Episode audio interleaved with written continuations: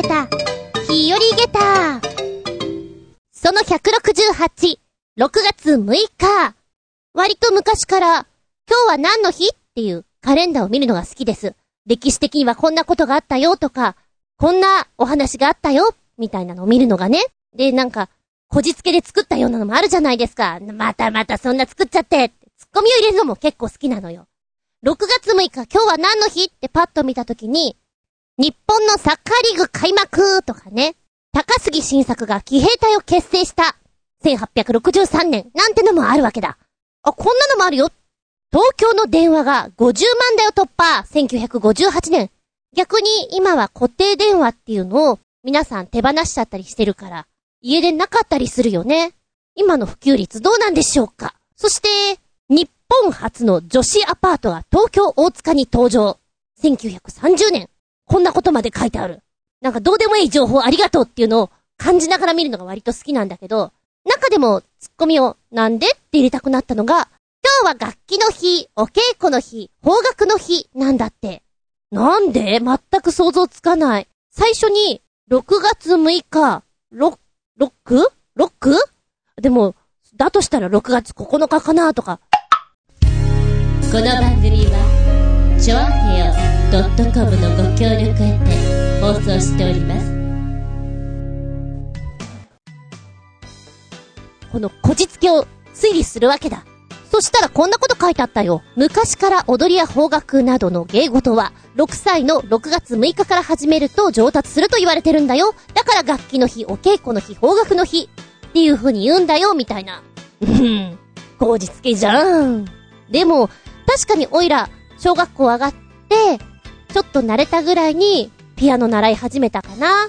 習字行き始めたかな？うん。3歳からなんか習い事すると、覚えがいいよなんていうの聞いたことがあるけれども、6歳、ちょうど小学校に上がったぐらいだと、なんか、吸収率がいいんだろうね。そんな気がするよ。うーん、ちびっこと関わるお仕事をして、7、8年経つかな？そうすると、持ってるネタが尽きてくるんだけど、嬉しいなって思うのは、忘れ物があって、そこに今までやった題材とかがね、書類が入っている。それからコピー室に行ったら、忘れているやつがあるとか、見つけた時に、おネタをありがとうって思うね。で、地方のスタジオ行った時にも、やっぱりそこでしかない題材とかあると、ありがとうございます、ごちそうさまですと思いながら、しめしめと持ち帰ったりしますよ。ああ、でも、結構、コンビニのコピー機とかで、あれ、なんか、大丈夫っていうものを忘れてたりするよね。銀行の ATM とかってさ、カードを忘れたりするとピーピーピーピ言うじゃん。あんな風にピッピになればいいのにね、そしたら忘れ物も減るんじゃんって思っちゃう。まあ、ってな感じでしばしお付き合いくださいませ。お相手私。うふふ。先週の土曜日にゲットしたぜ。発声練習で使う紙。なっちゃん、ながつく納豆、ネバネバ。にっちゃん、にがつく肉まんじゅう。ぬっちゃん、ぬがつくぬか漬け、ポリポリ。ねっちゃん、ねがつくネギの味噌汁。どうやら、あ行から和行まであるようです。でも、ゲットできたのはな行だけです。他のも欲しい。あつみじゅん。どうぞ、よろしくお願いします。あ、なんかさっきより口が回るような気がする。不思議なもので、ちょっとだけ、発声練習的なことをやるとスイッチが入るようです。それはさておき、ちょっと面白かったお話を一つ。皆さんは、お家の人にこっぴどく怒られた。そんな記憶ありますか？こっぴどく。そうだな。やっぱり小学校の頃なんかは、お家に帰るのがちょっとでも遅いと、怒られた。っていうか、もう外にいなさい的なことを言われて中に入れてもらえなかったという記憶があります。門限。4時半か。5時。6時もアウトだね。まあ近所で遊んでる。我々の年代は、まだお家の中で遊ぶよりも外で遊んでたりする方が多いんですよ。鬼ごっこ、色鬼。うーん。私が好きだったのは、泥系？場所によっては軽泥。だるまさんが転んだも大好きでした。まあ、こんな遊びを家の前とか、まあ、せいぜい50メーター圏内で遊んでることが多いんですよ。で、公園に行ったとしても、あ、でも公園だったらもうちょっと距離あるかな。夕焼けチャイムが流れ始めたらダッシュで帰るみたいなね。そしたらまあ間に合いますみたいなところなんだけれども、本当に遅いと閉まってるわけだ。鍵が。で、そういう時って、うちのお姉ちゃんはどうしているかっていうと、もう、お姉ちゃんはお姉ちゃんで、もう、当たらず、触らず、風のようにスワーっとね。だからちっちゃい時はね、家のドアの前で結構泣いてたと思う。で、うちは、ママンが、あのもう小さい時に死んでるので、お手伝いさんだったんですけど、まあ、甘やかされませんでしたよ。結構泣きましたもん。入れてよ、ごめんなさいみたいな感じで。で、ちょっとだけ知恵がついてくると、あの、どこに鍵があるとかって分かってるじゃんだからだいたい家の前にはいるんだけどさ、家に入れないっていう不安感それが5分、10分。うーん。せいぜいそんなもんなんじゃないかな。結構子供の中だったら、この不安がブワッと大きくなると思うのね。最近の子はさ、ほら事件でもあったじゃん山の中に置き去りにされちゃったけど、こう歩いてっちゃってさ、全然違うところに行っちゃって、逆に両親が心配しちゃうみたいな、へこたれない強さがあるよね。で、やっぱ家に行って、うちの前がスーパーなんですね。で、4階なんですけど、うちは、うわーわー泣いてんですよ。あー、またなんかこれ買って、あれ買ってで泣いてんだ、みたいな感じで、うるさいなーと思ってたの。はい、ママちゃん。声が聞こえてます。響いてますよ。もう少し抑えさせましょう。近所迷惑ですよ。なんて思いながらね、下打ちの気分で、聞いてたわけですよ。で、結構ね、声がね、うわーって、持続力あるっていうのかなパワーあるな、おい。一体何があったんだやっぱあんまりうるさいと気になっちゃうから見に行っちゃうわけよ。パッと見たら、あ、下にいないな、どこだあ、目の前のマンションか。同じ4階ぐらいのところに、家の前ですね。あはーなんか悪さして、家出されちゃったんだ。あ、だから入れてよって泣いてんのか。あ、あ、これか、懐かしいな、チキショ時間はね、いや、明るかった。ので、5時半、いや、5時半にうちにいることないな。6時半とか6時とか、まあ、そんなもんだと思うのよ。泣いとる泣いとると思って、まあ、頑張れ、そのうち開けてもらえるからな、って、ちょっとしたら、あの、男の子か女の子かよくわかんないんだけど、クソババクソババって言ってんの。え？悪態つき始めたよどうした？みたいな。しゃがれた声で、にょにょにょにょ、クソババクソババ道路挟んでこちら側まで聞こえてくるってよっぽどだなと思って、ま細かいことまでは聞き取れなかったんですけれど、どうやら、文句を言いつつクソババーと連呼してるわけだ。すげえ強いちょっと、この後どうなるの？でも私の部屋からその子のいる場所って真正面なのね。あーなんか目があったら気まずいと思って、じゃあちょっと場所をずらしてから様子を見ましょうと思って移動してもう一回見たらもういなかったんですよ。あ、これはもうママちゃんがね、もうって言ってお部屋の中に入れたんだろうなと思うんだけど、この子のメンタルの強さから言ったら、あと5分ドアが開かなかったら友達ん家に行っちゃうとかお店どっか入っちゃったりとか、するだろうなと思ってさ、すげえなー。でね、思い返してみたら、その子ね、一回も謝ってないんだよね。あの、お仕置き中っていうかさ、なんか家の前にこう放り出された時って、お母さんごめんなさいもうしませんわーって泣いたりするのが、パターンっていうのかな？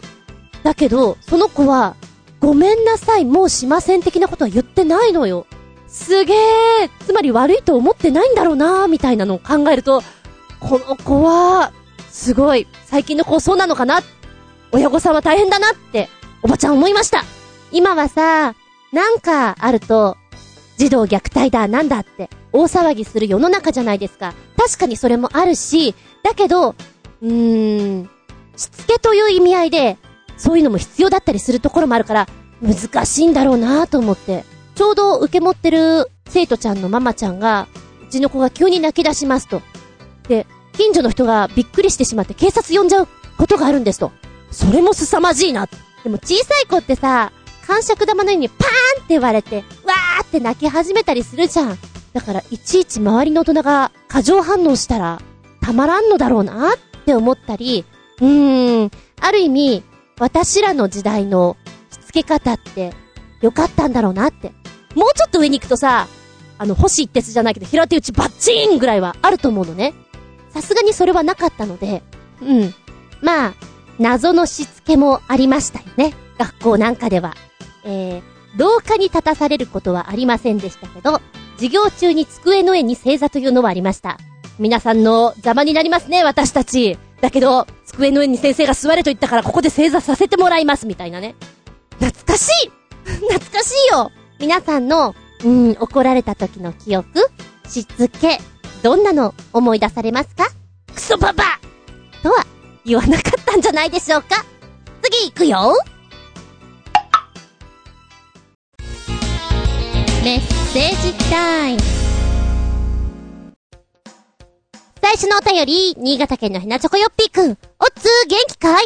わしはなんだかよくわからんが、左目が悪くなったので、手術することにしたって、もう1回目をしたんだけど、毎月1回ずつ手術して、最低あと3回ぐらいするんだけど、今のところ、やってもあんまり変わんないような気がする、かっこ笑い。あ、手術といっても、目に麻酔して、目玉に細い針で注射するだけなんで、手術室で10分程度で終わるもので、目玉に注射する時間は多分2、3秒だと思う。かっこ笑い。そして、終わったら眼帯してさっさと帰れと追い出されておしまい。あと、何年か前にもやったことあるんだけど、目玉にレーザーを何百回も連続して照射して、目玉にできた悪い毛細血管を焼く手術も、やるらしいんだけど、こいつは目玉の中がものすごく痛くなるので嫌だな、かっこ笑い。まあ、右目はまだ1.2ぐらいあるので、車の運転や日常生活で支障はないが、左目0.3ぐらいしかないので、バランスが悪すぎだよね。メガネとかコンタクトしたことはないんだ。以上、どうでもいい情報でしたが、こっちもどうでもいいようなネタを一つ。近年、オタトゥーってのが流行らしいが、入れ墨に可愛いものもないよ。日本の社会では拒否反応が強いのに、わかんないのかね？外国で暮らすのなら問題ないけど、日本では重荷になりかねないよ。シールで我慢しとけよかっこ笑い。ええー、まずまず目目目か目の手術って、ちょっと、恐怖。今、ほら、軽く目に麻酔し、細い針で、プスッと刺すだけなんでって書いてあるけど、それが嫌なんじゃんいっちゃん怖いなって思う。目に見えてしまうでしょ？その、刺すギリギリ瞬間まで。そんなことないの？きっと、一部分の麻酔だから見えてんだろうなって思うんだけど、もしも、一時的にでも、一時間ぐらいこう、目の視力が、ふっとこう暗くなって見えなくなるような状態だったら、だとしたら、こう、チクチクって、でもやだなぁ。目はやだなぁ。やったことがないから本当に恐ろしく感じます。で、さらに、レーザーでしょ？怖い。ねえ、あのー、一時流行ったじゃないですか。視力回復。レーシックが。あれもうほんと周りで何人かやってる人いたけど、すげえ聞いちゃうもんね。痛い？痛い？ね、痛かった？子供かって思うんだけど、怖いよ。で、さらにさ、レーザーの方は痛いって書いてあるじゃん？痛いっていうものをや、またやらなきゃいけないのって、しんどいなぁ。これまたバッチリ見えてるんだよね。うー。視力がそんなに差が出ちゃったの？なんかあったんですか？こう、漫画を 寝っ転がって読んでいたら反対の下にしてる方が悪くなっちゃったとか。なんかあるんですか？私も、ガチャ目です。しっかり見えないじゃないですか。だからメガネ、コンタクトは、ないと困るよね。なかったら、災害地とかムスカになっちゃいます。メガーメガー大体の感覚で動いてるっていうのかなじゃあ、新潟県のヘナチョコヨッピーくんは。運転とかって、なんかしっかり見えてないと怖いからメガネもちょっと嫌なんだよね、私。コンタクトじゃないと。手術頑張ってください。まあ、頑張るのは医者だよって言われちゃいそうな気がしますけどね。痛いの痛いの飛んでけーださあ、そして、オタトゥー。あ、オタクのタトゥーでオタトゥーなんだって今、改めて分かりました。ニブチンだな、相変わらず私は。えーこちら、アニメやゲームキャラクターなどのタトゥーをオタトゥーと呼び、オタトゥーが入ってる人っていうのは、日本人だけでなく世界中に広がっていまして、たまにイタトゥーと呼ばれることもありますと。イタトゥー。なるほど、それは、それはやっぱりシールで我慢しとけっていうのはわかりますな教えてくれたところが、なんか、サイトは5月末で閉鎖になってしまって見れなかったんですよ。だから、オタトゥでいろいろ見ていたら、オタトゥ日本編。日本人でもこんなの入れちゃってるよ。これ足だよね。そして、上半身、二の腕、背中。あー、恥ずかしい、これはもうなんかあの、これ女性なんだけど、背中一面ジャンプだよ。あの、ジャンプの人気作品ドラゴンボールとか、シティハンターとか、スラダンルローニとか、こうなんかの、ダーンとあって、恥ずかしいあのー、肩だけとかさ、おしゃれタトゥー、あれも、まあ、入れ墨だよ入れ墨だけど、これ厳しいなぁ。いやいやいやいや、あのー、見る分にはアホだなぁと思って見れるんだけど、これを施してしまう頭の中をちょっとね、確認させていただきたいなって思うぐらいでしょうか。わーお。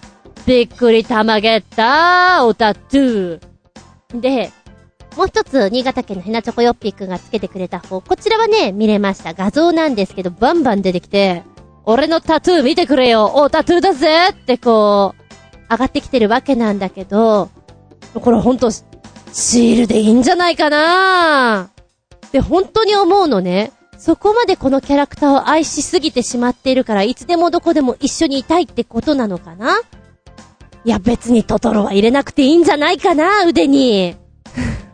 そうなのかなって思っちゃう。おー。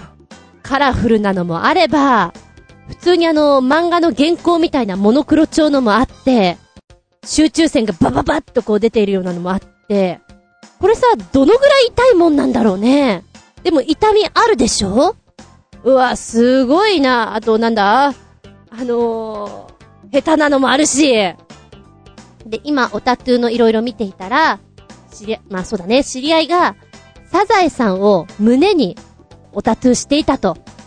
すげえだろって見せられたんだけど、うわこいつバカだなって心の中で思うけどさ、コメントしようがないから、すごいっすね。って返したっていうね。そうだよね。しかも自分で掘っちゃったからサザエさんが歪んでるみたいなこと書いてあって、サザエさんは掘らないよなぁだって体につけるんだったら、それこそもっとさ、記念になるもんだったらいいと思うけど、いやいやいやいや、ちょっとこれは、あの、板車も、すげえなって思うんだけど、あ、板バイクもあるね。この間、初めて板バイクを見て、バイクにもやるんだって思った。これは、こけられないなって思った。んで、この、オタトゥ海外の人たちもやっぱりアニメ好きだからやるじゃん？で、向こうの人たちはさ、タトゥーっていう文化があるから、全身にしていてもまあありかなっていうところも。ねえ、見逃されたりするじゃないですか。見逃されるっていうか、それが文化だから。だから、あのー、ディズニー映画のモアナのキャラクターが、何ですか？全身タトゥーが入ってる人がいるんでしょ？それ日本だと、ポスターにはちょっと一面に上げられなかったっていうのがネットニュースに上がってましたよね。日本はやっぱりそういうの厳しいところあると思う。子供が真似しちゃうでしょう的なね。で、海外のオタトゥーに対しての意見が、なかなか面白い。私には、後悔という名の銀行に預金しているようにしか見えない。とかね。質問がある。日本の銭湯やウォーターパークはタトゥー禁止の方針を実施してるのか？ヤクザにはヤクザに優しい場所に行くように頼んでるの？もしそうだとしたら、オタクのタトゥーにはどんな影響があるの？って出してる人もいるしね。まあ、でも、おしゃれタトゥーだろうと、おタトゥーだろうと、入れ墨だから、やっぱりそこは注意しますよね。で、バンドエイドとかそういうんで隠せる人は隠して入っているよね。地方公演に行った時にね、あのー、ヤーさんが、タトゥー、タトゥーというか、モノ本ですよ。バッとしたのを、施したのね、そのままお風呂に入っていたんだって。役者さんが言ってました。ちょっと言ってやったって。で、その人は、ものすごく、柔らかい喋り方をするんですよ。だけど、だけどって何？だけど、ちょっとね、いかつい感じ。あと、時代劇やってるから、ちょっとね、そういうのも、心得もあるでしょう。でなんか知んないけどね、なんか、人体の、ちょっと特殊な力を持ってらっしゃる方なんですよ。で、この方が、あの、優しい感じで言ったって言ったら、おう、あんちゃん悪いなみたいな。名古屋だったかな？言って、あの、その人は、お風呂から出てってくれたからよかったなっていう話をしてて、そうなんだ。いるんだねみたいなね。やっぱ、893の人は、そういうところ遠慮していかないのかなって。仇の人には迷惑かけちゃいけないって思ってんじゃないかなと思ったんだけど、そうでもないみたいだし。どうなんだろうね。実際ね、銭湯、温泉とかで見ないよね。あ、隠してるな、バンドエイドレベルで隠してるなっていうのは見るけれど、どうしてんでしょう。ええ後悔という名の銀行に預金しているんでしょうか。これの言葉いいな。ちなみに、あの、外国の方は、タトゥー入ってる方がいるんじゃない？厳しいところはもちろんお断りだけども、割と多めに見てもらえて、温泉とかには入ったりできるみたいなことも書いてあるね。スタッフたちがやってきて丁寧に出ていくように頼んでくるよ。あの、日本の伝統的な、竜とか、般若とか、般若はないかな？入れ墨？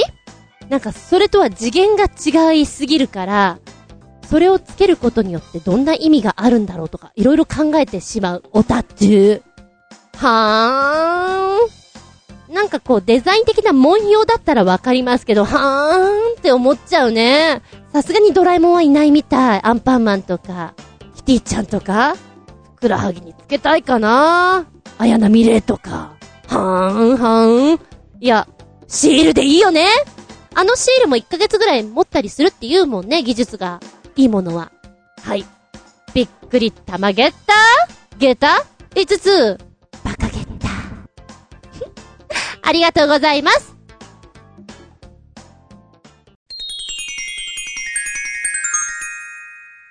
シシピン？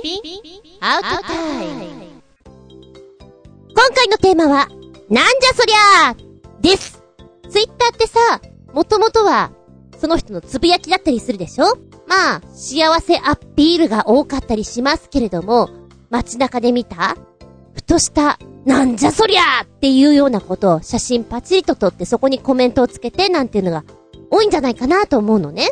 今回、ネタ募集をかける時の画像、ペタッと貼っつけたやつなんですけども、自販機が3台ありまして、えー、これどっかのサービスエリアなんだよね。降りてなんか飲みたいなと思うんだけど、ほら、時間外だとさ、フードコートとか閉まってたりするでしょ？レストランとか。だからもう、自販機しか使えないと。で、パッと見たら、お茶、お茶、お茶、お茶、お茶、え？お茶ばっか。で、コーヒーも選べないんだよね。これだけあと麦茶みたいな。3台もあるのに飲み物が全然ないんですけどっていう、もうね、な、なんで？って思いながら、だいぶ面白くて、だったら1台でいいよねみたいな。なんじゃそりゃ。同じく自販機で、地方ですよ。夜だったかなうん、もうすぐ日付変わりますよぐらいの時間帯だと思うのね。ふふふーんって買いに行ったら、自販機の電気消えてて、いや、売ってはいるの。営業はしてるんだけど、何も見えないっていうね。なんか非常に面白くなっちゃって、携帯持ってたから、携帯のライトでパーって当てながら、うん、じゃあここにこれがあってこれがあって、もう一回最初から見ようかって。見て、で、買うみたいなことをするわけなんだけど、なんで節電してるかなって思った。あの、地震が起きた時、あん時に、東京が節電しようっていうので、自販機とか照明落としてたと思うのよ。それでも、何を売ってるかは大体見えたのね。そこのは本当に見えなくてびっくりしたね。なんじゃそりゃ。あ、今日見かけたのでね、おーって、ちょっくらたまげたのかな？若いパパちゃんですよ。えー、ん、あの子いくつぐらいなんだろうな。3歳とか2歳とかそのぐらいの女の子かな。肩車してるの。まあ、それだったらよし。仲良さげに見えるでしょ肩車した上でチャリ乗ってるの。危なくね？って思ったね。パパ、それはどうよって。で、うーんと、この、自転車置き場から道路に出てくとこでスロープがあるので、そこまでは肩車していて、えー、これ事故ったら大変って思って、もう一回ちゃんと見たら、肩車をやめて、今度小脇に抱えて、荷物のように娘を抱えながら行っていて、それもどうかなーっておばちゃん見ながら思った。パパちゃんなんじゃそりゃー気をつけて、もうってね。おいら昔から、うーん、何でもかんでも写真に撮りたい人です。ので、携帯にカメラがついて収められるようになったら、もう、あれもこれも撮りたい特に面白いなって思ったものは、パチパチ撮っちゃう方なんですね。で、見返してみると、おほなんじゃそりゃっていうのは結構あります。うんとね、スーパーの安売りの写真なんだけれども、時間が遅くなってくると、30%引き、50%引きってなったりするでしょ？さらに、賞味期限が近くなってしまうと、半額になってしまう。で、最終的に、いろいろ引かれすぎてよく見たら、元々の金額を超えている。プラス20円ぐらいになっていて、おや、これは20円くれるのかな？みたいな。そんな商品見たときに、うひょーって思うよね。なんじゃそりゃーって楽しくなっちゃう。うーん、うちの方ではあんまりやってるの見ないんだけども、詰め放題をやってる地域、スーパーさんなんかは、皆さんすごいんでしょ？勝負かけてらっしゃるんでしょ？こう、ビニールを伸ばし伸ばし伸ばし、キュウリをこう縦に積み上げ、まるでテトリスのように、間に挟み込んで。ねえ、そこまでして欲しいんだってちょっと思いつつも、家計のためだもんね。うんうん。でも心の中ではやっぱりなんじゃそりゃって思っちゃうところもあります。そうだな、街中で見ていて、やっぱり私バイク乗るので、よそのバイクが止まってたりすると何気に見ちゃうんだよね。おや、こんなヘルメット被ってるのか、とかさ。おほー、これはいかついですな、なんていう目線でね。ヘルメットとかってさ、安いのもあるけど高いのもそりゃいっぱいあるでしょやっぱりなんだかんだでも、ヘルメットはお美しいまんま、傷もつけたくないなっていうのが本音なんだけれども、えー、新宿ですな。バイクが駐輪してありました。で、ヘルメットをロックしてかけてあるんだけど、めちゃくちゃ地面に擦れてるけど、これいいの？ついてるけど、とは思ったね。な、なんだろう、気にしない人なのかな？みたいな。あと、ボロボロの、もうボコボコになってしまってるバイクとか乗ってると、なんじゃそりゃって思う。直そう？それはかわいそうだから直そうって。まあ逆に私がなんじゃそりゃってきっと思われてるだろうなと思うのは、あんまり靴とか履き物を気にしない人です、私。で、外履きって普通に履いてるのは、バイク乗ってるせいか、うん、結構吸ってしまうのボロボロになっちゃいます。あと通常履いてるサンダルとかも、なんだか知んないけど、内側とかボロボロにすぐなっちゃう人なんです。で、ボロボロになっても履き続けてやります。履けるんだもんと思ってね。ただ、もういい歳のおばちゃんなのに、こんなボロボロ履いていて、どうかなって思う時もあって、そんな時にはちょっとマッキーとかで色を塗って、それを履いてやったりします。いや、ほら、おしゃれは足元、そして腕時計って言うじゃない？全然そういうの気にしない方なんで、でも最近ちょっと気にしてる。これはいかんかなと思って、買うようにはしてるけれども、でもやっぱり、目ざとい人はさ、なんじゃそりゃ、なんじゃそりゃってすっげえ思ってんだろうなーってね、ちょっと感じる視線をチクチクと。うん。何年か前だったな、オーディション会場で、ん？あつみ先生、ちょ、ちょっと、ちょっと、ちょっと面白いから来て！って呼ばれて、ふんふんふんって言ったんですよ。そしたら、あの、これからなんか受けるらしいんですけどね、この子ちょっと見てくださいよ！って見せられた、携帯の、ストラップっていうのかな？ストラップ、ストラップが、ストラップじゃないもん。マスコットつきすぎてて、ええー、携帯がもうすでに見えなかったよね、あれね。なんかサイズからしたら、長いフランスパン 1個そのぐらいあるんじゃないかなっていうくらいボリューミーで、じゃらじゃらじゃらっていっぱいついてるので、これは重かろうに、ただ、面白いなとは思った。この子はいつもこれ持ち歩いてんだなって。あのー、それだけ存在感あると絶対なくさないもんね。でも、これ持って電話とかもしもし、ママとか言ってかけられてたら、なんじゃそりゃって思うよなって。ではここでメッセージいきたいと思います。取り残し分です。で、なおかつ、内容は、なんじゃそりゃで送ってもらったわけじゃないんだけど、なんかこれに合うかなと思って残してみた。新潟県のヘナチョコよっぴーくん。おつー、くだらん情報。NGT のカトミナは16年生きてきて、テレビのドラマやアニメ、バラエティを見たことがない。漫画雑誌も読んだことがない。漫画の読み方も当然知らない。かっこ笑い。おせち料理を食べたことがない。それでも立派に生きている。すごいね。すごいね。ないない尽くしだ。なんか、よし行くぞ、みたいだ。漫画雑誌読んだことがない子って本当にどう読んでいいかわからないって言うよね。戸惑っちゃうらしいよね。はあ、ちょ、ちょっとここからネタが拾いそうな感じですよ。そしてメッセージ続きね。ネタの出し惜しみで、あのネタはもったいないから今度にしておこうで、小ネタを一つ、ちょっと前からおかしな変な曲を売って、間違えちゃった。変な曲歌ってやがると思っていたが、新曲は本当意味不明？こいつは一体何を目指してるんでしょうか？的な歌手です。何なんでしょうか？かっこ笑い !2 曲つけてくれてるんです。吉沢佳代子さんの、ケケケという曲と、地獄タクシーという曲なんですけど、あのね、あの 本当に聞いた時に、なんでなんでなんで？ってすごく思っちゃう曲なんですよ。ケケケは、あのー、脇毛とか、人間の体のこの体毛的な毛ですよ。あれって邪魔だよねみたいなことを歌ってるんだけど、なんでしょう後ろの毛根たちと踊ってるのが非常に面白くて、で、手振りが、要するにシェーバー、カミソリで反っちゃうぞ的な振りなんですね。歌い方はね、なんか、演歌のような、うんってこう入ってくるような歌い方で、でもなんか、昭和なうーん、飲み屋さんとか、バーとか、そんなレトロな印象をすごく受けるんですよ。あのお衣装もそうなんだけれど、で、あんっていうこう、しゃくり上げるような、なんか、そんな歌い方をしてくるのよ。面白い。脇毛はいらない。でも、眉毛は必要。まつげも本当に必要なのっていう風にやっていて、ところどころ、変顔するんですよ。白目向いちゃって。ええー、女の子がそんなのやるの恥ずかしいだろうなと思って、そもそも、ケケケっていう曲、君たち今度これ歌おうねっていうことになった時に、自分の中で、あれれって思わないのかな？って思っちゃうぐらい。ただ、この方が作詞作曲されてるようですから、ご自身で作ったんでしょうね。次の曲はケケケであるみたいな。そういうことなんだろうな？で、もう一丁。地獄タクシー。なんでしょう、この曲の作り？かっこいいの。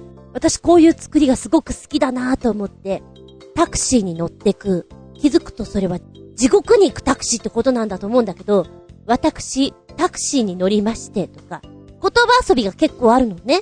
んで、こんな事件がありました。男が首を、みたいな。事件があることを、まずは語りで入って、実はその男も地獄タクシーに乗ってて、みたいなとか、ストーリー性も出てきてね。もう行っちゃうんだ地獄にっていう盛り上がり具合が非常に面白い。なんだろうな。お話がいろいろ浮かんできそうなオムニバスでね、そんな感じです。いっちゃん最初の彼女のキャッチコピー。吉沢佳代子、ただいま、魔女修行中。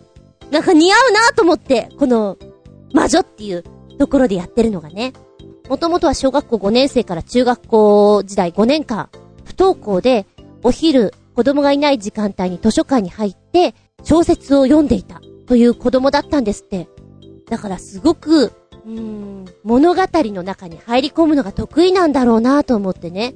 で、しかもね、川口の生まれなんですって。で、16歳の時に作詞作曲始め、川口の駅でストリートライブを開始したなんていうのが書いてあって、私ちょうどその時期に川口に住んでいたからさ、バイク乗ってたから駅使わなかったんだけど、あ、駅使ってたら、この子に会えたのかなっ思っちゃうね。残念な思いをしておりますけれど。うーんとね、非常に個性的な曲なので、なんじゃそりゃっていうツッコミ入れたくなったよ。もうケケケは本当にいっぱい聴いてて、思ってたんだけど、そのうちこう、楽しくなってくる曲っていうのかな。私彼女が好きです。うーん、CD とか持っていて、疲れた時に聴きたいっていう曲だな。地獄タクシーはお気に入りにしたいと思います。はい。ありがとうございます。で、まだコメントがあるのちょっとこれを言ってなかったね。生首といえば、アニメ、毛量の箱とかスクールデイズを思い浮かべてしまうのは僕ちゃんだけではないでしょうかっこ笑い。おいらはね、生首というと、この間教えてもらった彼岸花の2話だったかあの、あれが浮かぶぞ。痛々しいやつだぞ。毛量の箱。京極さんの作品だよね。ええー、読んだけどちょっともう話忘れちゃったな。なんか不気味だったなっていう印象は強いです。そしてスクールデイズはね、今ちょっと読んでいたら、うんうんうん、そうなのかっていう。あの 最終回が放送中止になったアニメ、スクールデイズ。一体どんなエンディングなのかということで。え、なんか元々の話は、うーんと、アダルトゲームが原作アニメで、メイン、ヒロイン二人と主人公の三角関係を描くもので、その修羅場のぶつかり具合がすごくて有名になったゲームという風に記載されております。で、なんで最終回、こう、やらなかったかっていうと、なんでも、16歳の少女が父親を斧で殺すという京都の事件の直後であるということを考慮し、差し替えられたなんていう風に記載がありますね。放送中止になるほど過激なものだったということで、今エンディングがいくつかね、載っていたりするんですが、なるほどなるほど、それはちょっと凄まじいから、ねー、みたいな。今はさ、民放の放送でできないものって全部、別途あちらでご覧ください的なもので BS の方でやったりとか、ケーブルの方でやったりとか、いろんな方法でやったりするじゃないですか。まあ、これも通常の時間帯だと難しいだろうなって感じはするよ。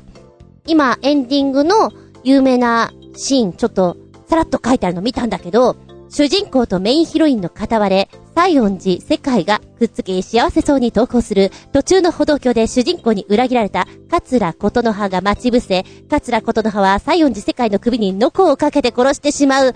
なるほど。あ、そういうこと？っていうようなのがサクッと書いてあって、うんうんうん。怖いの？って思った。これ、中学校ぐらいまでに見ていたら結構記憶に鮮明に残ってしまって、ずっと怖いで定着しそうですよ。うん、でも、教えてもらったいろんな曲あるじゃないですか、今までにもね。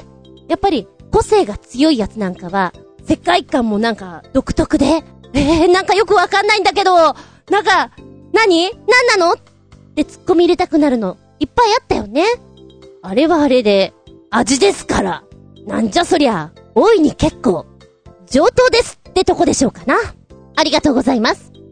じゃあもう一丁、新潟県のひなちょこよっぴーくんテーマ、なんじゃそりゃーについて、ちくしょう誰が見てもなんじゃそりゃーと絶対にびっくりする、ものすごいミュージックビデオが YouTube に何年もあって、密かに温存してたのに、最近消されてなくなっている。見せられなくて大変残念だ。まあ仕方がないので、小ネタで間に合わせよう。東京にはこんなプールがあるらしいが、ずんこは行ったことがあるのだろうか。そして入りたいと思うんだろうか。かっこ笑い。こいつらはぎゅうぎゅう詰めでも入りたいんだろうね。とても楽しそうではあるが。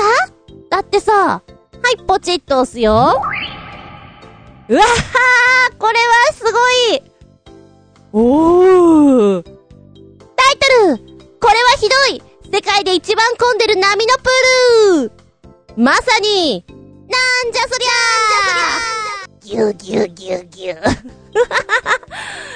楽しそうだようーんと、もう、もう泳ぐじゃないよね。使ってるだよね。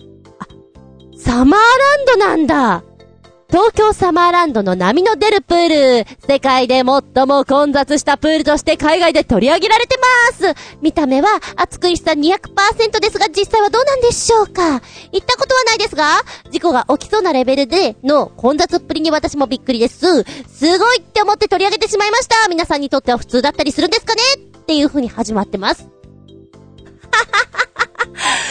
ごいこれ面白いんだけど、まずですね、この写真が載ってるわけですよ。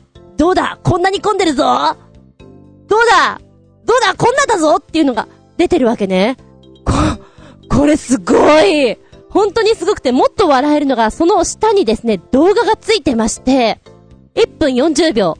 この波の出る瞬間、そして皆様がゆらゆらと揺れていく。あの、正直に言っていいですか？気持ち悪い。えっとね、みんなの頭って黒髪でしょ？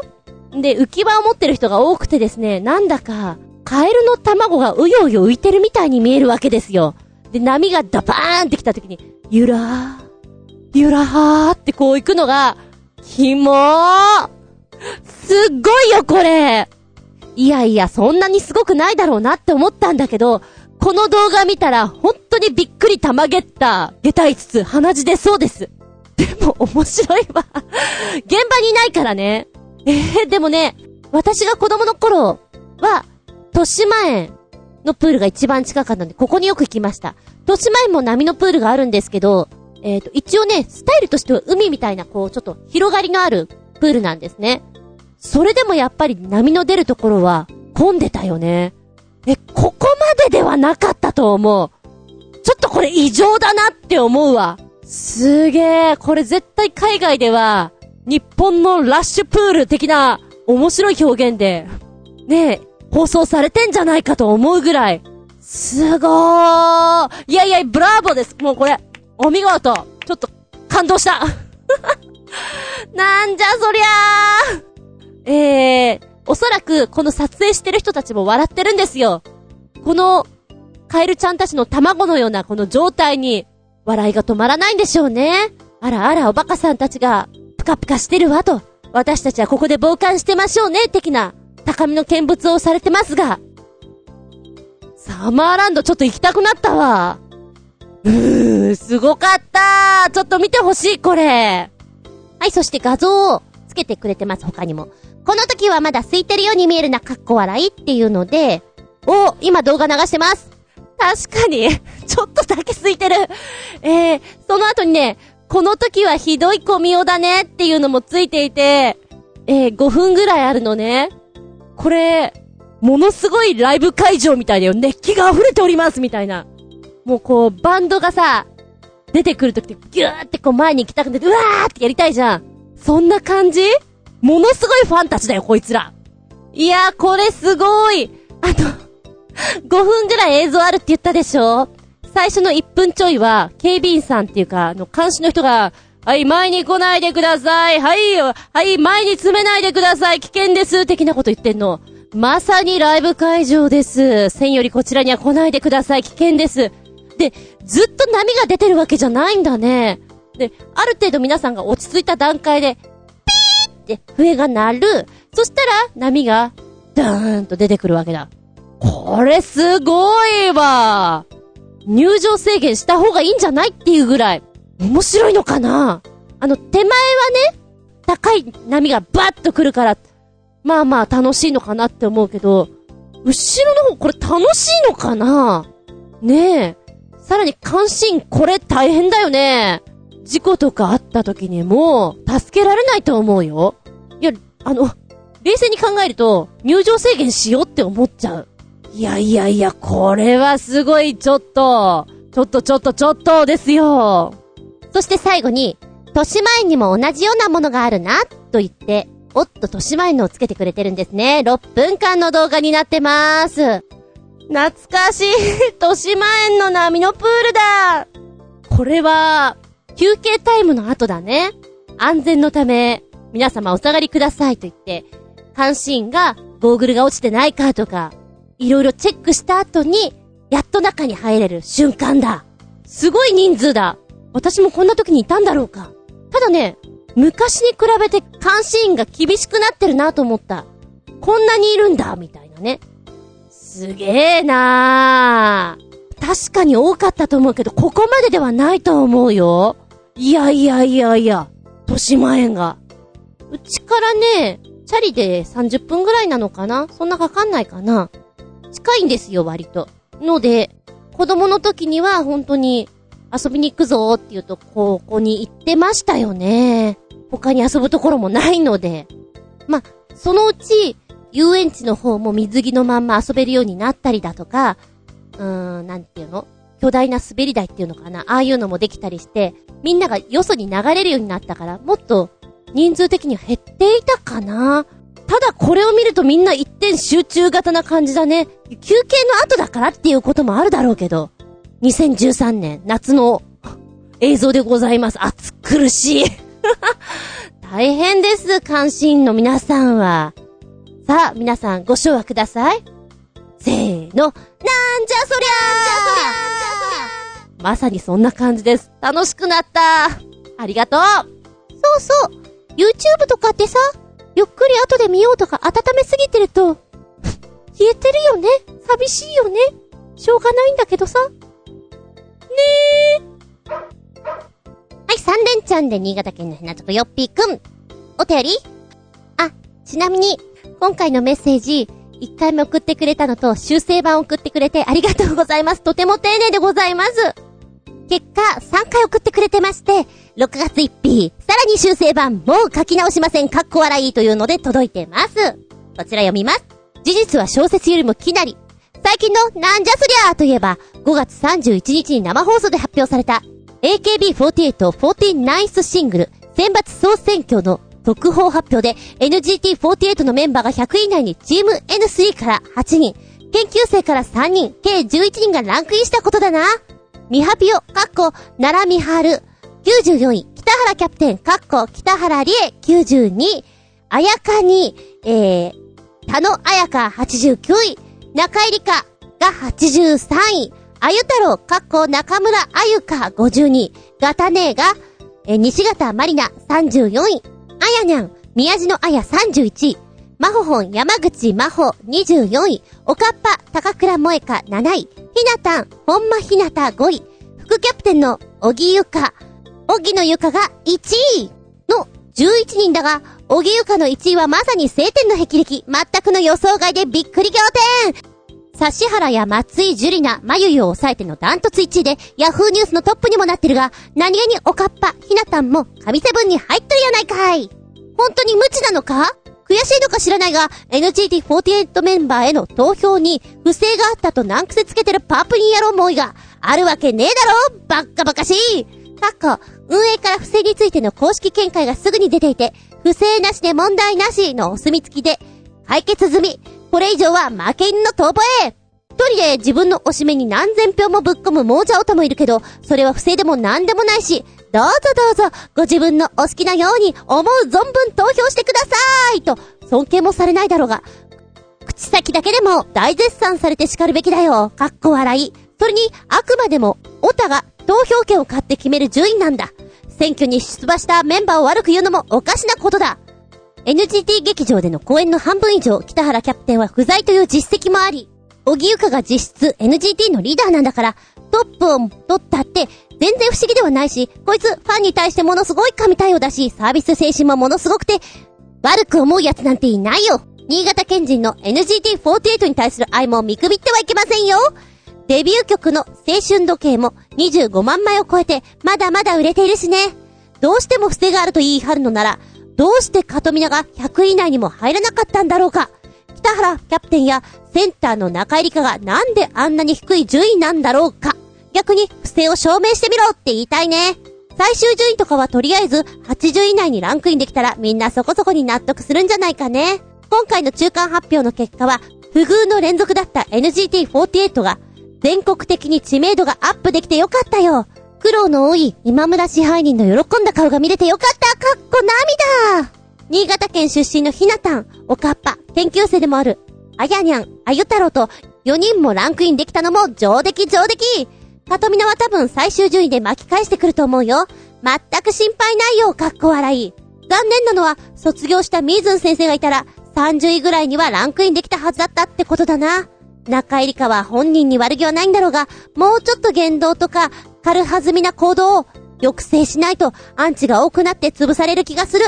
それから、中間発表が終わって、ランキング入りしたメンバーが口々に NGT48、正直やめたいと思っていた、と言っていたが、それは本音ではあろうが、おいそれとそう簡単にやめちゃいけないよ。AKB グループは辞めたいと言えば引き止めはないので、すぐ卒業させてくれるからね、かっこ笑い。そういえば、1ヶ月ぐらい前に、おかっぱが精神的におかしくなったって、講演や握手会に出なくなり、こりゃあやめるんじゃないかと思ったけど、思いとどまったようで、とりあえずは良かったんじゃないの？だが、総選挙終わったら何人かが辞めそうなので、2期生募集しないといけなくなったかもね。チーム N3 だけじゃなく、もう一つチーム G を作らないと、公演が立ち行かなくなるからさ。今年の総選挙の結果次第で、NGT48 の運命が大きく変わるかもね。吉と出るか、京と出るか、よくわかんないけどね。というのと、動画くっつけてくれました。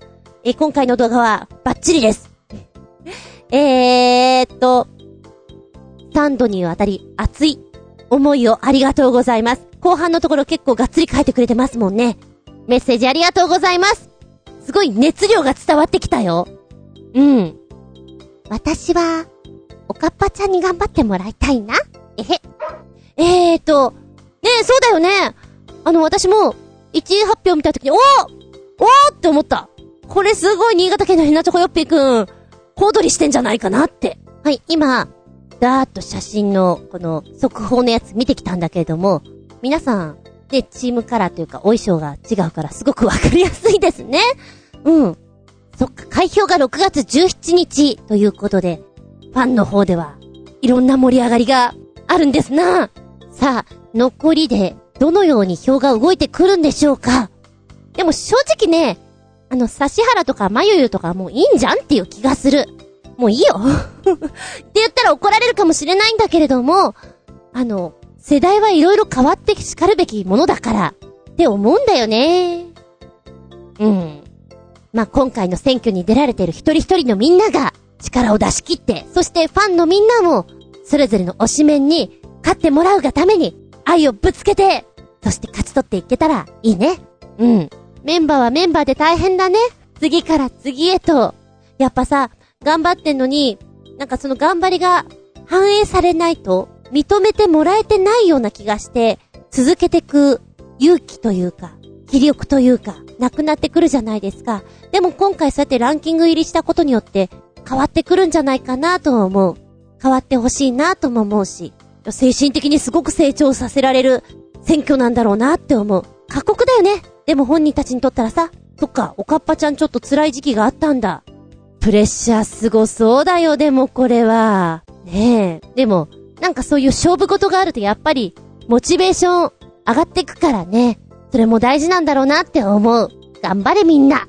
結果まで、あとちょっとです。出てよかったなって思えたら素敵だよね。後悔して終わるよりは。はい。ありがとうございます。すごい。今、私はものすごい喋っている。あの、非常に喋りすぎていて、今時間見ると4、40分 編集する編集してもうちょっとスマートにしたいと思うけど、長くなっているので。最後に、最後にもう一つつけてくれてます。えー、新潟県のヘナチョコヨッピーくん。最近ネットで見た今までにない奇抜で衝撃的な、なんじゃそりゃーな、ホラー映画、ジェーン・ドゥの解剖。うんと、英語表記だと、The Autopsy of Jane Doe。リンク非公開勝手に探すかレンタル見ろよで、レンタルで見ろかっこ笑いというコメント付きです。へえ、そんなに奇抜衝撃的？今予告見てきた。久々にちゃんとしたホラーって感じ。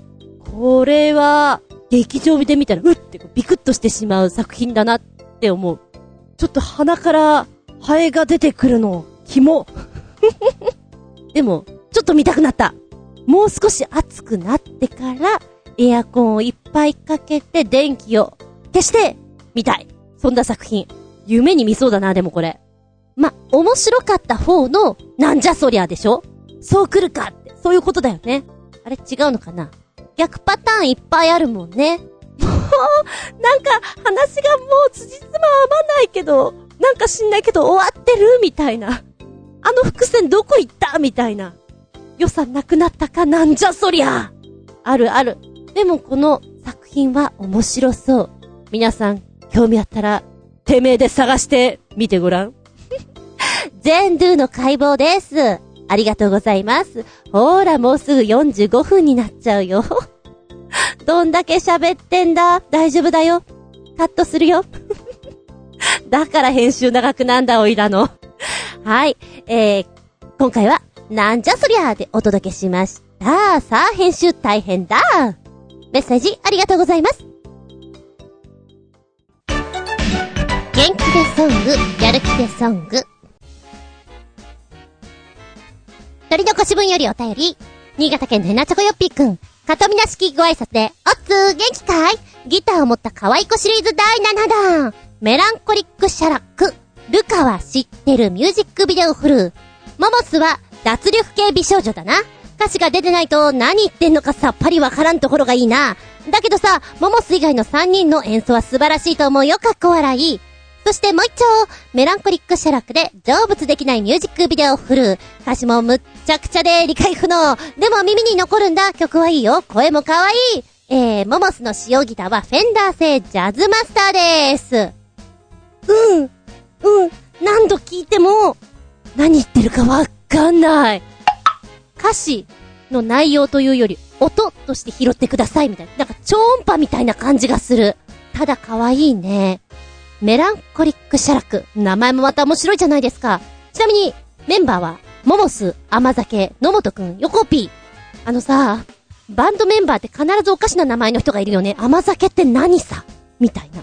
こちらのバンドは、2015年4月からの指導ということなんですね。合言葉は、サイケホップメン、何？サイケポップメンヘラビームあ、なんか、攻撃みたいだね。行くぞサイケポップメンヘラビームみたいな。これを自宅で大叫びしている私って、隣近所の人ごめんなさい。メンヘラビーム。何この合言葉全然わかんない。でも逆に、うんうん、このバンドっぽいよね。そうね、聞いていて、ところどころ、あれこんなこと言ってんのかな？って思って、歌詞を見ると、正解、正解っていうのが、見えるじゃない？それがちょっと面白いです。そうね、このハイトーンで、ちょっと裏を使いながら歌ってる感じって、うーん、いるような、いないような。矢田明子さん最初に浮かんだんだけど、あと、あれ、おい、一休さんほら、一休さん誰あれ検索した。もう、思い出せなかった。水曜日のカンパネラの色っていうのかな味っていうのかなあんな方向性だよなって思ってちょっと聞いていた。ただ、本当歌詞を見ないと言ってることわかんない。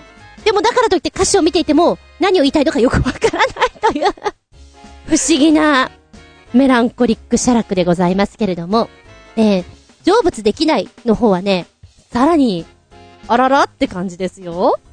なんか最初は卓球が得意とか言ってるんだけど、途中で頭の中はハトハトハトとか言ってるのね。はぁ、この台本をもらって、ちょっと、咀嚼して、演じろって言われたらかなり行間を読まなきゃいけない。正解かどうかが全くわからないミステリーですな。手のひらのシワを数えて、骨を削って、みたいないろんなこと言ってるのよ。不思議だなぁと思って。歌詞の内容というより、本当に音として聞くと、あの、高音がすごいよ。今ね、裏で撮ってんのかなと思ったら、裏、裏に聞こえない字なんだね。そう思う。ミュージックビデオを見てると、歌詞ばっかり気になっちゃうから、やっぱあの、音として何回か流してから見てみるといいかなって思う。ただね、高音で、成仏できない、成仏できないって何度も言われるとやっぱり耳に残りますね。これ幽霊の歌なのかな？いろいろ考えちゃうよ。本当に。正解は、どこに？あー、この歌詞を見て、あなたの思う通り、サイドストーリーを考えてくださいっていうのはなかなか面白いかもしれない。夏のずんこ先生の宿題にしようかな。ふむふむふむふむ。はい。ありがとうございます。もう一丁。新潟県のひなチョコよっぴくん取り残し分より、おつー、元気が出るかわかんないが、美しいヘビーメタルシリーズ第3弾、アルハンブラのアーネストミュージックビデオフル、ガルネリウスのキーボーダー、ユーキがリーダーの女性ボーカルのヘビーメタルバンド、クラシック音楽をモチーフにしたとても美しい旋律のヘビーメタルではあるが、同時にテクニカルでとてつもなくやかましい曲でもある。なんとも特徴的なドラムスではあるが、一番うるさいのはギターである。かっこ笑い。はい、6分ちょいの曲なんですけれども、そうね、えー、いっちゃん最初に聞いたときに、なんか、なんか、オペラとか、クラシックっぽいよって本当に思ったのね。まあ、新潟県ね、ナチョコヨッピーくん、クラシック音楽をモチーフにしたって書いてある。なるほど。で、ボーカル、ジュンコさんのプロフィール見ると、なんか合唱とかもやってらっしゃったんでしょ？って書いてあってね。あー、そうなんだ。なんだか知んないけど、ヘビーメタルってさ、エンジェルみたいな？割と、地声なんだけど、高いところで歌ってくる印象がすごく強いんだけど、この地声が深みのある歌い方なんですよ。おー、深みがあるね。そうだな、包み込むなんか、お母ちゃんのような、そんな歌い方だなと思って、面白いなって思った。で、曲の流れは本当にね、メロディアスっていうの、綺麗な旋律でして、まず曲が出来上がって、それを聴いてからボーカル純子さんが詩を書いたということなんだけど、聞いた時にイメージがブワッと湧きやすい。すごくつけやすかったなんていうのを書いてあってね、へえーと思った。サビに入っていくところのさ、一歩手前の英語詞になるところからかっこいいね。変わらぬものを守り抜くことが生きる証と信じているから、みたいなことを言っててさ、そこのメロディーが飛び跳ねてくっていうのかな。いー、キーキーで上がってくんですよ。そのね、トントントントンって上がってくのを、何？エネルギッシュに引っ張ってく力がすごいなと思って、こんな歌い方できたらかっこいいよねって思って聞いておりました。ついでに言うと、ボーカル純子さんは、声がちょっと特徴的な感じがするので、声優さんとかのお声を当ててみても、なかなか生きるんじゃないかなと思った。少年とかね。うん。そんなことを感じつつ、元気でソング、やる気でソング、本日3曲お届けでした。メッセージありがとうございます。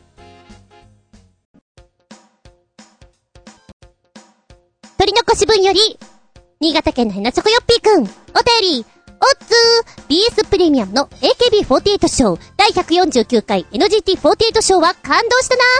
ミーズン先生を含む研究生10人による最後の曲は号泣ものだよ。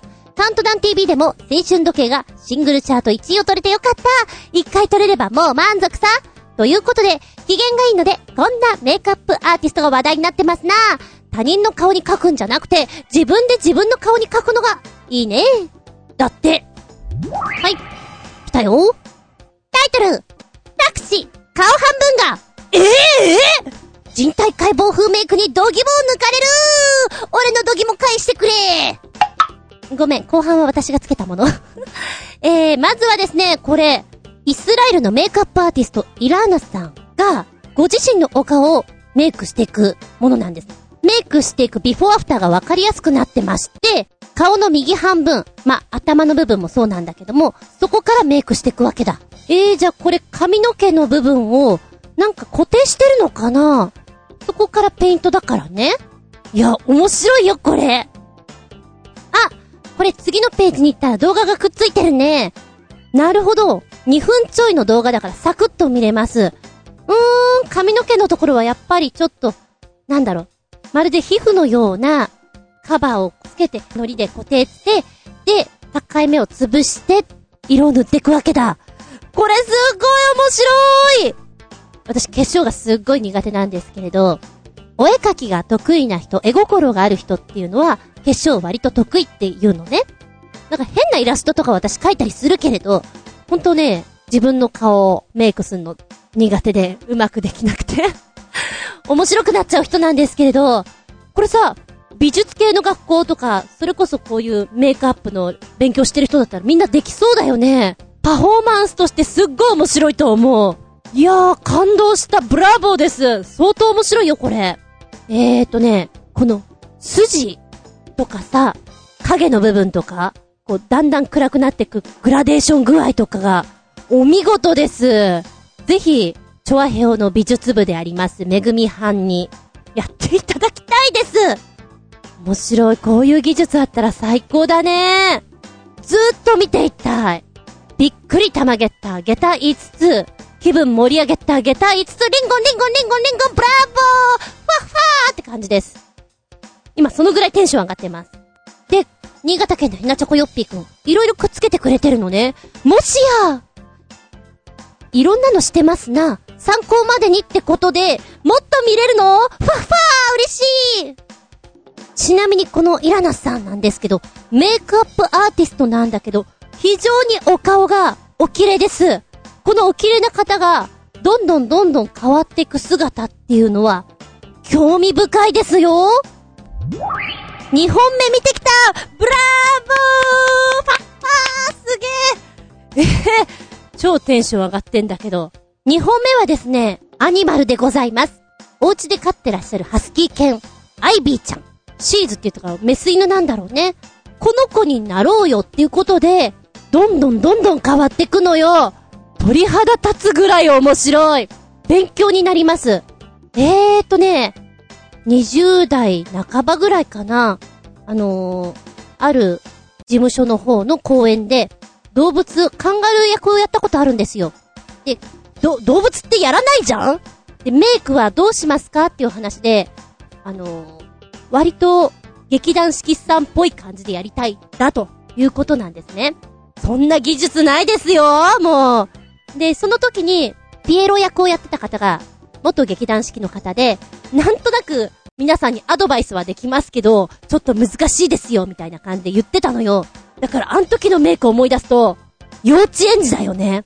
ああ、こうやって毛の流れとか、馴染ませ方やるんだ、みたいな。あの、口のさ、鼻面？あのー、犬っころって鼻、長いじゃないですか、ぬーんって。カンガルーとかもぬーんって長いでしょ？その立体感とかをこうやって出すんだ、みたいなさ。すげえ勉強になるんだけど。なるほど。ちょっと悔しい。こういう技術を誰かもっと広めてくれたら面白いのにね。いやいやいやいやいや。で、なおかつさ、私、もったいない癖がありまして、今ね、あと4本くっつけてくれてるんだけど、なんかなんか、一気に見るのがもったいないっていう、もったいない病が出ております。ので、ので、小出しに、ブログの方に貼ってきたいと思います。すげーテンション上がるーすだいぶ面白いので見てください。おすすめです。メッセージありがとうございますあ今思ったら、2000年の時にツアーで回っていたのも、あれ、不思議の国のアリスだったんだけど、あれも動物だったな。山根だから。でもあの時には面があったんですよね。面が。ので、メイクはそんなに施さなくてよかった。けど、手先とかもっと余力があったんだったらやってもよかったかもしれない。うーん。あ、そうそう。青春時計。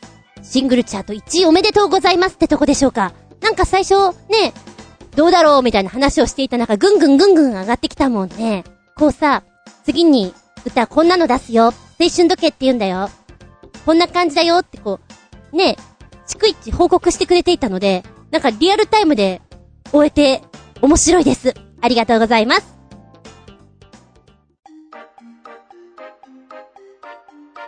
見たら動画。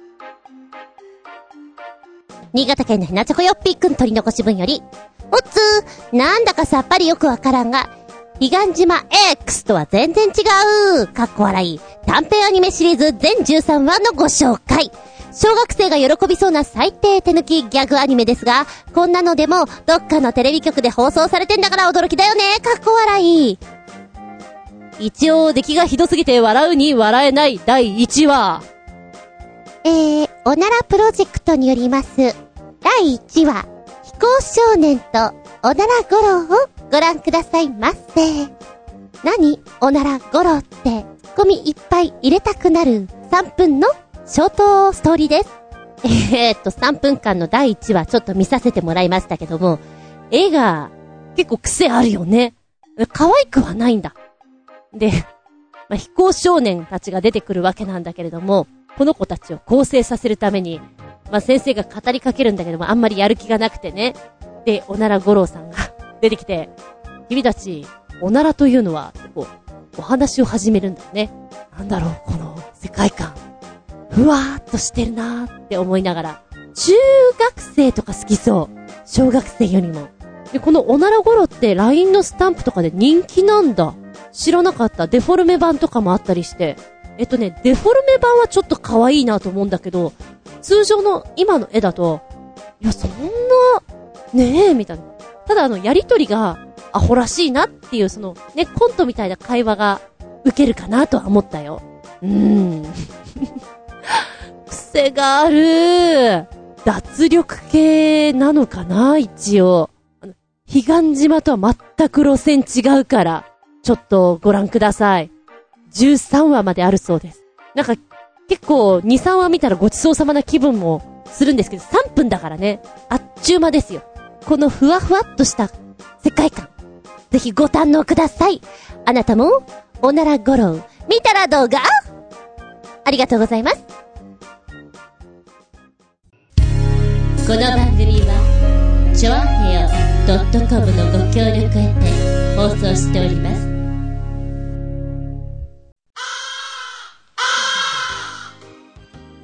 はい、ラストになってきました。本日も長々とお付き合いありがとうございます。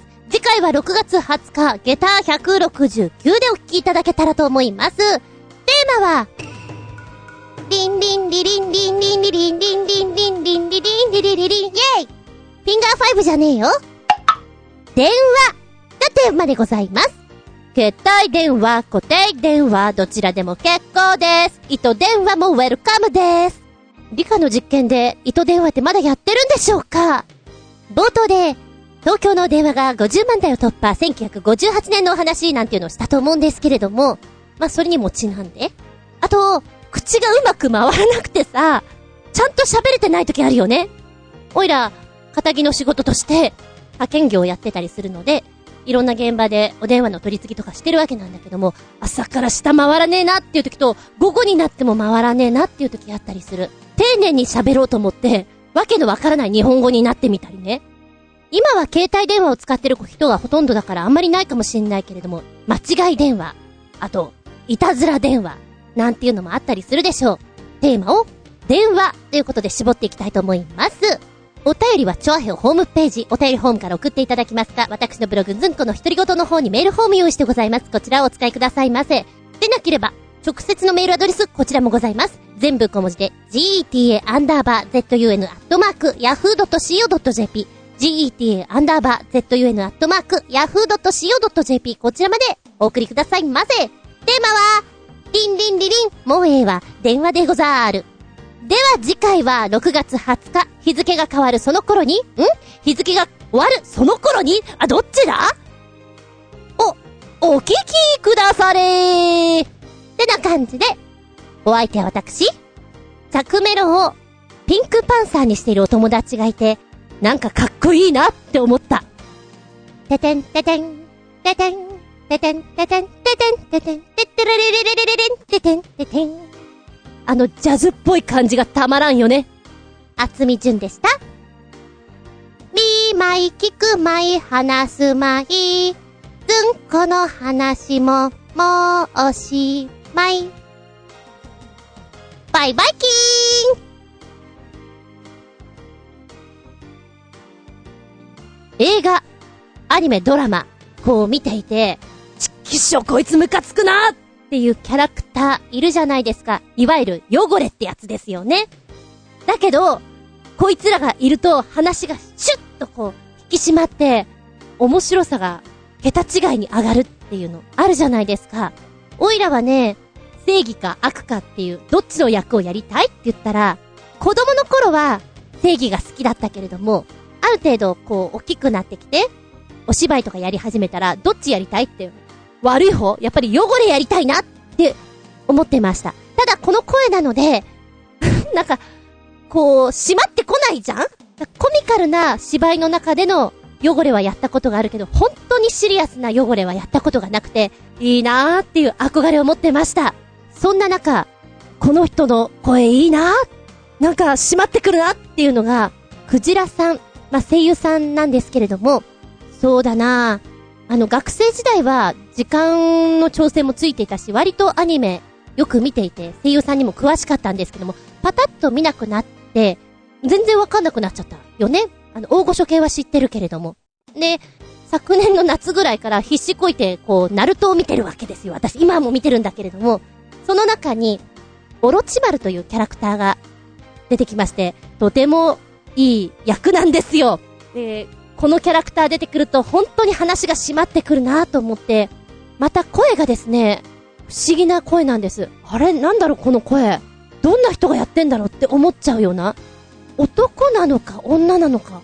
そこすらちょっとわかりづらいなってこう調べたら女性の方でして、なんでしょうね。ちょっと癖が強い喋り方なんですよ。またそれがいい。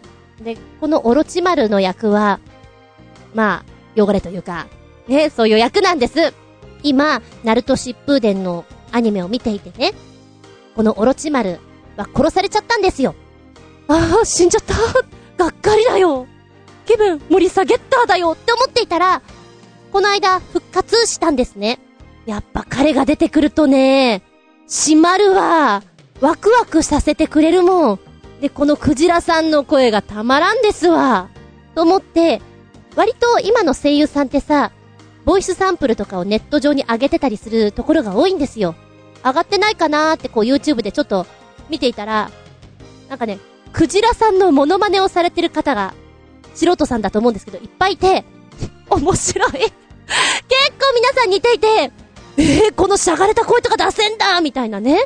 あのね、えー、っと、オロチマル声真似ラジオとか、結構いろいろあるのよ。んで、上手だなっていうのもあれば、すごく下手なのもあって、その差が楽しいです。ブログにつけとくんで、よかったら聞いてみてください。あのキャラクターでイメージしちゃうから、こう、ラーメン屋さんの前で、あら、美味しそうな匂いじゃないって言ってる。